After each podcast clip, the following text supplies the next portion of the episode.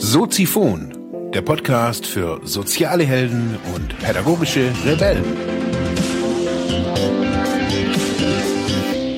Herzlich willkommen, meine lieben Zuhörer bei Soziphon, dem Sozialarbeiter-Podcast. Mein Name ist Mark Hummer und ich freue mich, dass du wieder eingeschaltet hast. Thema der heutigen Episode ist, was sind eigentlich systemische Aufstellungen? Ja, liebe Zuhörerinnen und Zuhörer im Internet, was sind eigentlich systemische Aufstellungen? Das ist so die Frage, die mir immer wieder begegnet, schon seit einigen Jahren oder schon seit vielen Jahren eigentlich, seit ich das aktiv oder aber auch passiv in meinem Leben entdeckt habe. Systemische Aufstellung. Man kennt es irgendwie vom Hörensagen, Familienaufstellung, hat der ein oder andere vielleicht schon mal gehört, gemacht. Oder man hat irgendwie gehört, dass es jemand gemacht hat oder meistens hat man irgendwie keine wirklichen, wirklich verlässlichen Informationen, was es denn überhaupt ist. Viele Menschen haben Angst, man vertraut sich da irgendwie wildfremden Menschen an und man ist in einer Gruppe und alle gucken einen an und irgendwie ist das alles ein bisschen spooky, die ganze Geschichte.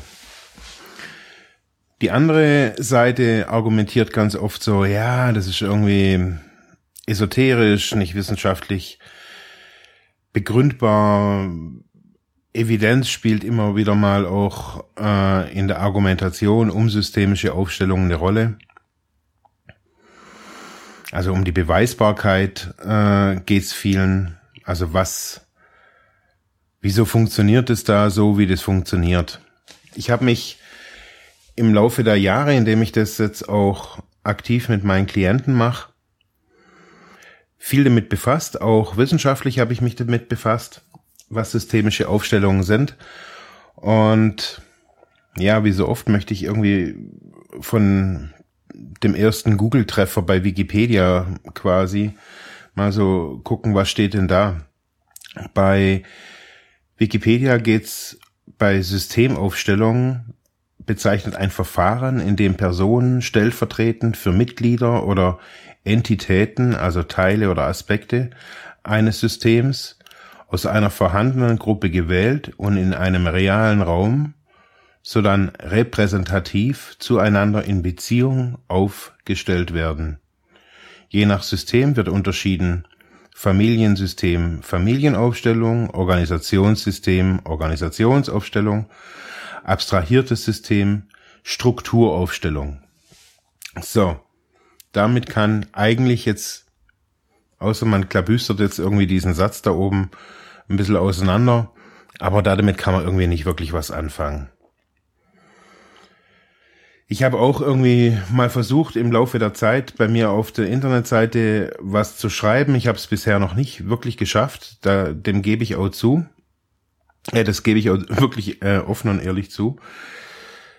Ich finde immer wieder irgendwie ist es, es ist immer irgendwie schwierig zu sagen, man arbeitet nach der oder der Methode. Das habe ich so festgestellt, so bei mir im, jetzt im, im Setting oder im Umgang mit Klienten. Ob das jetzt digital, also per Online-Konferenz oder real ist. Also diese, das, was ich heute beschreibe, ist was, was man in beiden Settings quasi verwenden kann.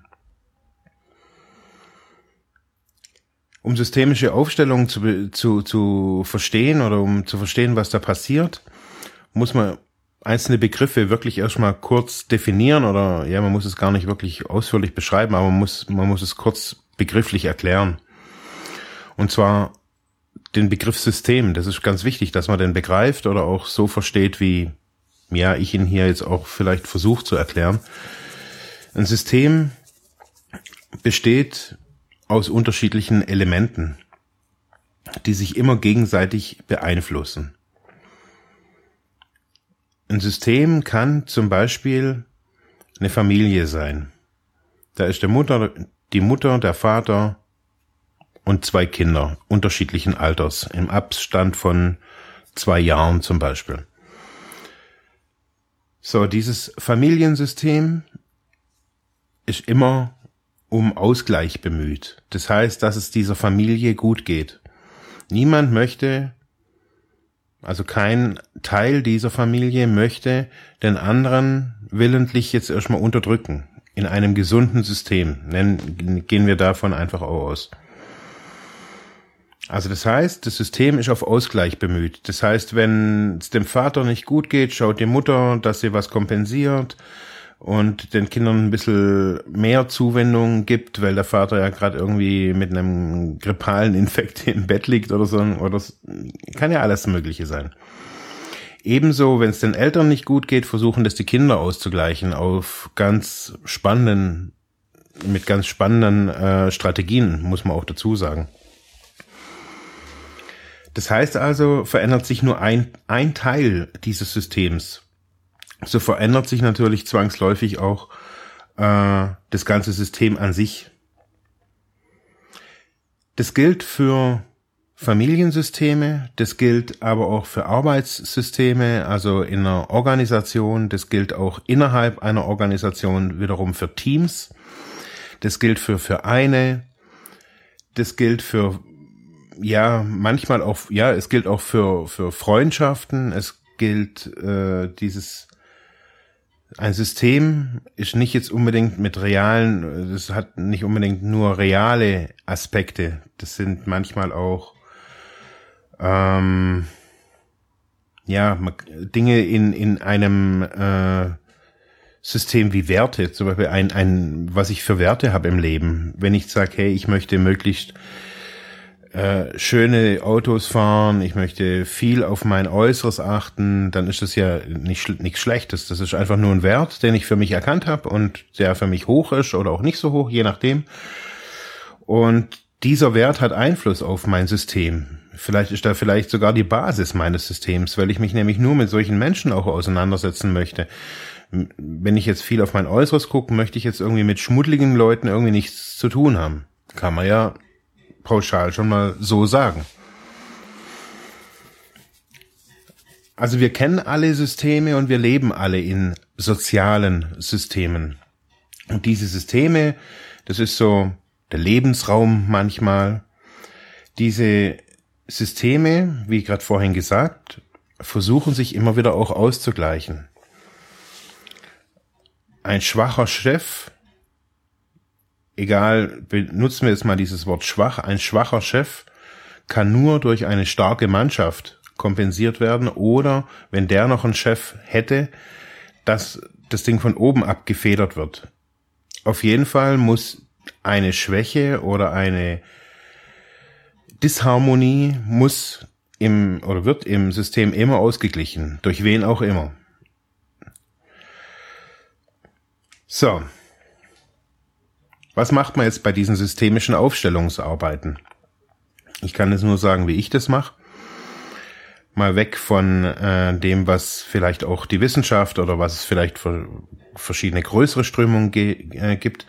Ich mache die Aufstellungsarbeit sehr frei und auch immer allein oder im 1 zu 1 Setting eben.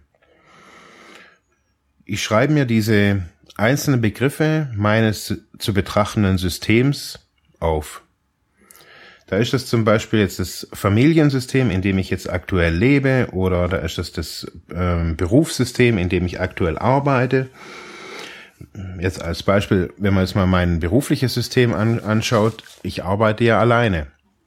Aber trotzdem habe ich auch immer wieder mit Menschen zu tun, ob das jetzt Klienten sind oder ob das jetzt Auftraggeber sind ich sitze ja nicht nur isoliert in meiner Bude und äh, freue mich des Lebens. Ich, das heißt, ich habe ja auch einen Außenkontakt und die sind alle irgendwie im Kontext meiner Arbeit.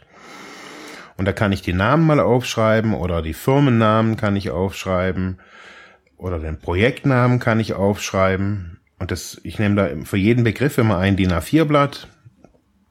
Ähm, natürlich umweltfreundliches Papier für die Zweifler. Die schreibe ich so drauf und dann lege ich die so in so einem Halbkreis lege ich mir die dann immer hin und dann überlege ich mir eine Frage. Ich finde, das ist immer so das, das Wichtigste. Das vergessen viele Aufsteller auch immer, habe ich so gemerkt, zuerst auch mal eine Frage zu stellen. Und so die, weil wir suchen bei diesen systemischen Aufstellungen suchen wir nach einer Lösung. Das heißt, wir bilden jetzt dieses System, wie wir es empfinden, wie wir, wie wir es aus unserer Sicht gerade dasteht, bilden wir mit diesen Zetteln ab.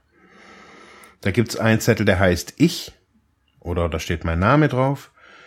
Dann steht der Firmenname vielleicht drauf oder meine, der Name meiner Arbeitskollegen oder meiner Kunden, mit, mit denen, denen ich zu tun habe. Das möchte ich mir, das kann man ganz speziell angucken, auch im ganz großen Stil angucken oder so global auch angucken. Man kann so ganze Firmen, auch ganze Unternehmensstrukturen, kann man sich da so angucken und eben aufstellen.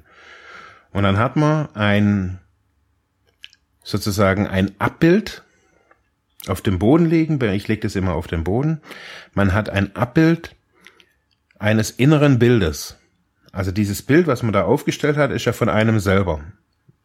Und das liegt dann irgendwie der, der Chef so in Blickrichtung, also da kann man dann so Pfeile auf dem, auf das Blatt draufmalen. Das bezeichnet dann immer wiederum die Blickrichtung des jeweiligen, der jeweiligen Person oder des jeweiligen Aspektes. Und wenn eine diese Person zum Beispiel anschaut oder von einem wegschaut, ähm, ob sie weit oder weit oder nah beieinander liegen, Darauf kann man Rückschlüsse geben, äh, ziehen. Das sind da auch keine ja, Wahrheiten. Es gibt dann, es geht da nicht um Wahrheiten, dass man da jetzt die Wahrheit findet, sondern das ist, diese Methode ist eine, eine Methode, um meines Erachtens Lösungen zu finden oder Lösungsrichtungen, Lösungswege auch zu finden. Wenn man das jetzt so, so aufgestellt hat, man hat so diese, diese Blätter auf dem Boden, man sieht dann, äh, geht dann so zu einzelnen Blättern hin und verschiebt die immer in Bezug auf sich selber eben. Dann kann man sich auf die einzelnen Blätter draufstellen. Man kann am Anfang, fängt man an und stellt sich auf sich selber drauf und spürt mal so rein. Man spürt eben nur, wie sie, wie es einem geht. Wenn ein vor, wenn man sich jetzt so vorstellt, da liegt, da steht jetzt der Herr Meier oder der Herr Müller oder der Herr Schulze oder wie sie auch alle heißen. Die stehen da jetzt, der eine abgewandt, der andere zu dir gewandt, der andere weit entfernt und der guckt irgendwie den anderen bloß an. Dann gibt's aber auch noch irgendwie die, den Zettel mit Kaffeeecke steht da vielleicht drauf und da guck ich irgendwie gerne hin. Das gefällt mir irgendwie, Kaffeeecke, das finde ich irgendwie, ganz wichtig in meinem Beruf oder sowas. So kann man sich da mal reinspüren und ja, ich mache da zum Beispiel immer die Augen zu. Ich stehe dann auf dem Blatt Papier. Das ist einfach nur ein Symbol für was ist. Mehr ist es nicht. Da ist kein Weihrauch und kein, bei mir auf jeden Fall nicht, kein, kein Engelsspray und kein äh, Kristallquarz. Ich mache das sehr weiß nicht, vielleicht sehr unspirituell, sehr real, anfassbar. Ähm, wichtig da dabei ist so, dass wir wieder lernen zu spüren, zu, zu fühlen, was da in uns los ist.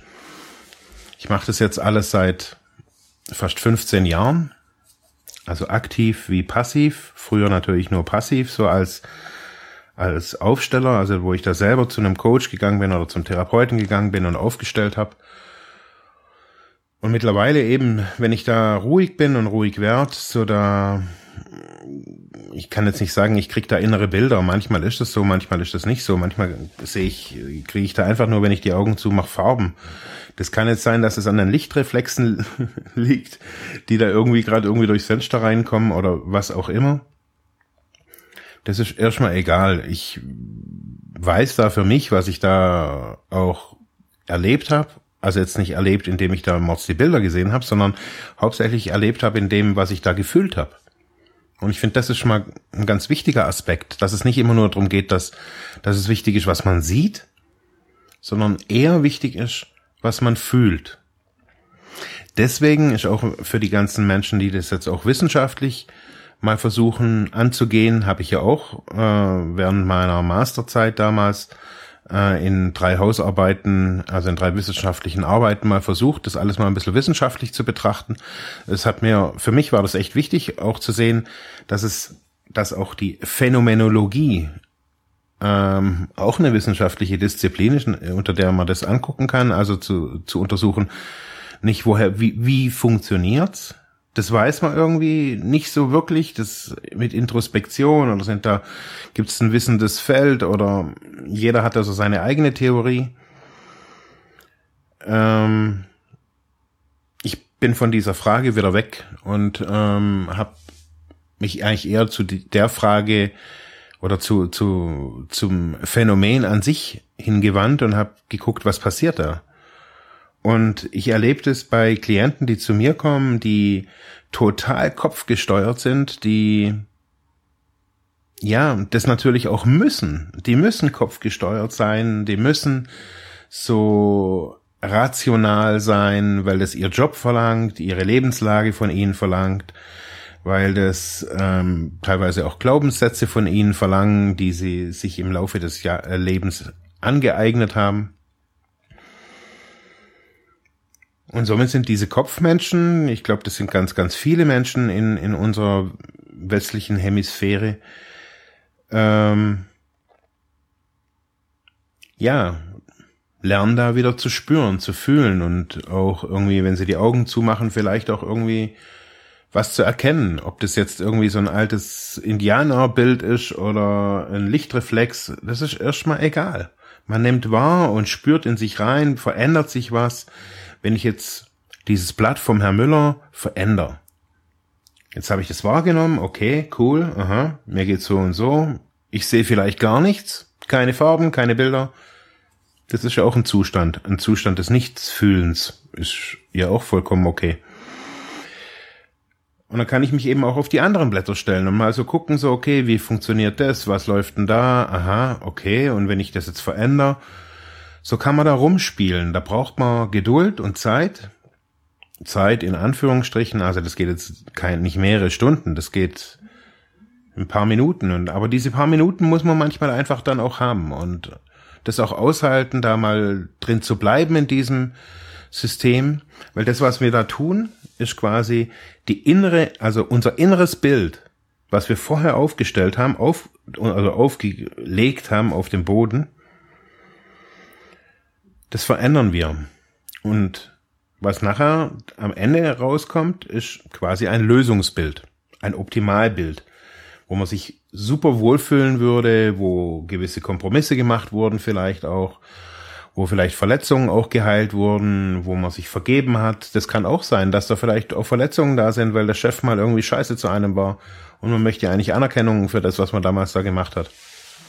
Das kann man in so einem Setting alles auch aussprechen. Ähm, das hört sich jetzt alles ein bisschen so psycho an, aber so psycho ist es irgendwie gar nicht. Ähm, man, man kann das ja auch irgendwie bei sich daheim im stillen Kämmerchen irgendwie aussprechen. Also das ist jetzt nicht die Welt. Ja, und dann äh, habe ich eben so ein Lösungsbild, wie sich's theoretisch gut anfühl anfühlen würde. So, und zum ersten Mal haben wir eine neue Lösung. Wir kannten bisher für unsere Probleme, in denen wir gesteckt sind, kannten wir keine neuen Lösungswege. Wir haben immer wieder probiert und versucht, den Weg zu gehen. Wir sind vielleicht immer irgendwie an, auf die Nase gefallen. Das, was wir nicht probiert haben, ist dieses ganze System zu betrachten. Wir haben immer nur Ursache und Wirkung betrachtet so und haben dann versucht, irgendwie eine Handlungsmöglichkeit abzuleiten. Das hat so aber nicht funktioniert. In indem wir systemische Aufstellungen in unser Leben integrieren. Also ich mache das ganz oft. ich äh, stelle wirklich allen möglichen Käse auch auf. Ich mache das jetzt nicht so wie es Orakeln oder aufs Tarot legen.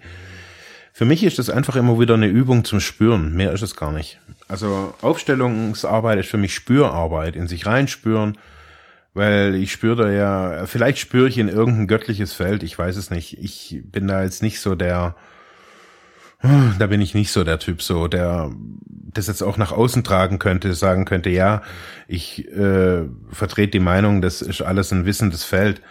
Ich weiß das nicht. Ich bin da total auch rational geprägt und ich kann nur, ich weiß nur, was ich da spüre und was ich fühle.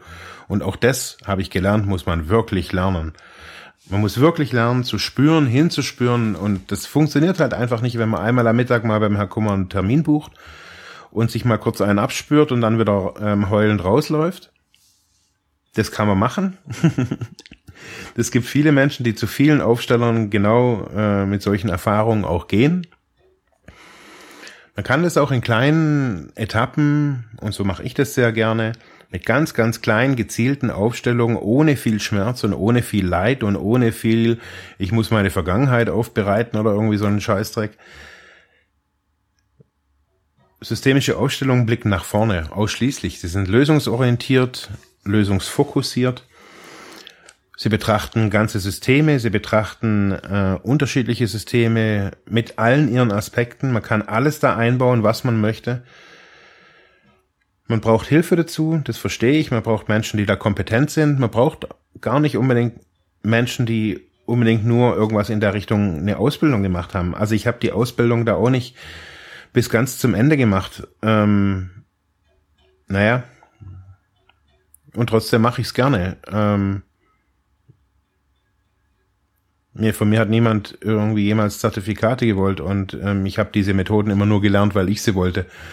Und ähm, ich mache das gerne und ich kann das gut und ähm, ich trage die Verantwortung in vielen Fällen auch äh, natürlich mit. Ähm, ich mache nichts Therapeutisches, das ist alles, nur ein Coaching-Ansatz auch oder eine Coaching-Methode. Äh, und ich finde, es ist eine der besten Methoden, weil was wir wirklich, wirklich gut können, ist reden. Wir reden total gerne und wir gehen jetzt auch gerne zu einem Coach, zu einem Therapeuten und reden da auch wieder gerne. Das ist auch alles ganz toll. Aber oftmals reden wir uns da einfach auch ein bisschen was weg. Und systemische Aufstellungen sind eine Methode, die alles wieder ein bisschen neu ans Tageslicht bringen, ein bisschen frischer machen und ähm, ja, auflockern. Dankeschön. Wir hören uns morgen wieder. Ja, das war's für heute mit diesem Thema. Ich hoffe, ich konnte dir weiterhelfen, vielleicht Denkanstöße geben oder sogar ein bisschen inspirieren. Ich würde mich freuen, wenn du Soziphon weiter unterstützt, indem du weiter zuhörst, mich auf iTunes bewertest, Kommentare schreibst oder diese Episode per PayPal oder Flatter finanziell unterstützt. Dankeschön.